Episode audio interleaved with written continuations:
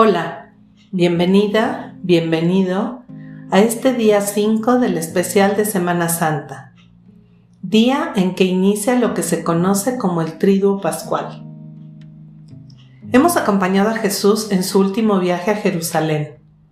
Lo vimos entrar a la ciudad, expulsar a los vendedores del templo, dejarse ungir con amor por una mujer y también ser consciente de la traición de uno de los de su grupo más cercano.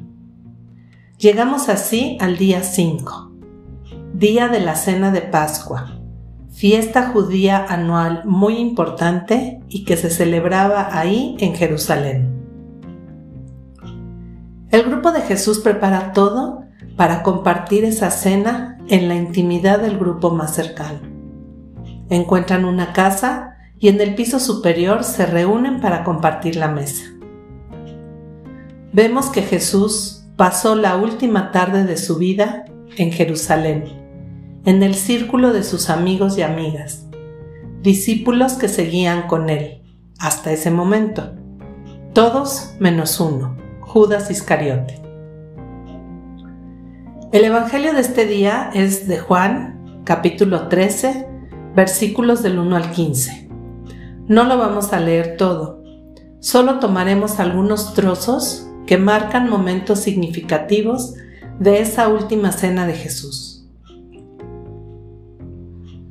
Están en el transcurso de la cena cuando Jesús hace un gesto que sorprende a sus amigos y amigas.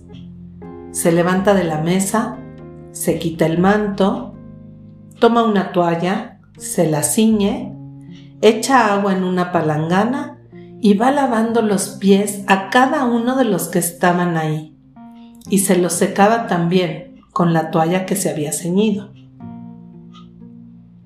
Recordemos que este gesto lo hacían los sirvientes con los invitados. Así que esto genera sorpresa, desconcierto, incluso incomodidad y rechazo al ver a Jesús hacer eso. Como Pedro, que no lo entiende. Y Jesús le dice, lo que estoy haciendo, tú no lo entiendes ahora, pero lo comprenderás más tarde.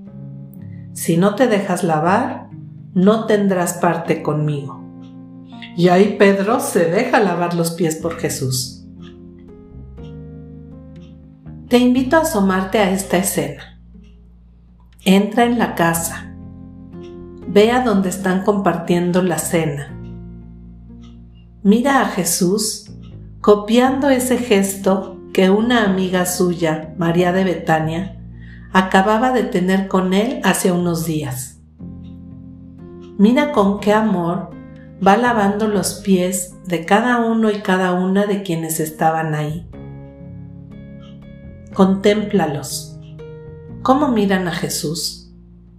¿Cómo se mirarían entre ellos? ¿Qué pasaría en su corazón? El Evangelio dice que cuando acabó de lavarles los pies, Jesús se puso otra vez el manto, volvió a la mesa y les dijo, ¿comprenden lo que acabo de hacer con ustedes? Ustedes me llaman maestro y señor, y dicen bien, porque lo soy. Pues si yo, que soy el maestro y el señor, les he lavado los pies, también ustedes deben lavarse los pies los unos a los otros. Les he dado ejemplo para que lo que yo he hecho con ustedes, también ustedes lo hagan. Jesús les está dejando su testamento y lo hace a través de gestos concretos que se graban y no se olvidan. Los invita y a nosotros también a ser servidores unos de otros, a tener gestos de amor y gratitud. Sabemos que otro gesto importante fue durante la cena, al compartir el pan y el vino como se hacía en la cena judía. Pero Jesús va más allá y les dice que se quedará con ellos en forma de alimento, para siempre, pues Él es el pan de vida y los invita a hacer lo mismo en memoria suya, a mantener vivo el recuerdo de esto que han vivido con Él, a ser alimento y estar al servicio de los demás. Y finalmente, cuando Jesús se retira de la cena y Jesús les dice a los demás que Judas lo ha traicionado, salen de ahí huyendo y se van al huerto de los olivos, a Getsemaní, mientras piensan qué hacer. Están agotados, sorprendidos, asustados. Jesús vive un momento de soledad y de oscuridad profundos. Sabe que el final está cerca. Y sus amigos, aunque están ahí, no están. Les vence el sueño. Jesús libra esta batalla solo, en diálogo con su Padre revelándose en un primer momento desde su más honda humanidad, pero entregándose finalmente y con paz está dispuesto a vivir lo que venga. Sabemos que Judas guía a las autoridades y soldados hasta ahí, les indica quién es Jesús y se lo llevan preso. Todo sucede tan rápido que no logran reaccionar ni organizar resistencia a los discípulos. Pedro reacciona desde su ser impulsivo, con violencia, tratando de defender a Jesús, pero Jesús lo detiene. Métete en el huerto, contempla esta escena, ve llegar a Judas con los soldados, ve cuando detienen a Jesús y se lo llevan. Ve cómo desaparecen los demás muertos de miedo. Acompaña a Jesús. Camina junto a Él. Esa fue la última noche de Jesús con vida. Y la pasó solo, siendo llevado de un lugar a otro en un juicio totalmente ilegal, de noche, con prisa, con testigos falsos, buscando la sentencia de muerte que hace tiempo deseaban para él, hasta que la consiguen. Hoy es un día muy largo e intenso.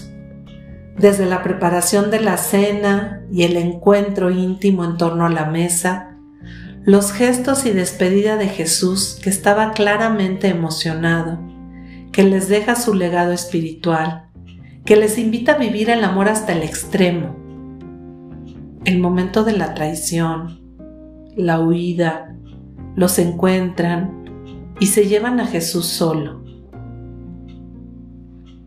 Te invito a acompañar a Jesús ahí, en esa pequeña celda, con su cuerpo cansado, maltratado, solo. ¿Qué pensaría? ¿Qué sentiría? Quédate con Él Acompáñalo en esa última noche de vida. Y si quieres en algún rato, busca y ubica qué pasa con los demás. ¿A dónde van? Seguramente regresaron a la casa y dieron la noticia del arresto de Jesús a las mujeres, que inmediatamente salen hacia el palacio a buscarlo, decididas y sin miedo, acompañadas por Juan y Pedro. Sabemos que allí Pedro niega a Jesús por miedo a ser detenido también. Y Pedro se queda afuera. Ya no sigue. Se queda viendo de lejos. Solo siguen las mujeres y Juan. Ellas acompañarán a Jesús hasta el final. Eso lo veremos mañana, al hacer el camino de la cruz con Jesús. Hoy es un día en que se nos invita a permanecer en vela, en esa vigilancia orante, en silencio, acompañando a Jesús, procesando todo lo vivido.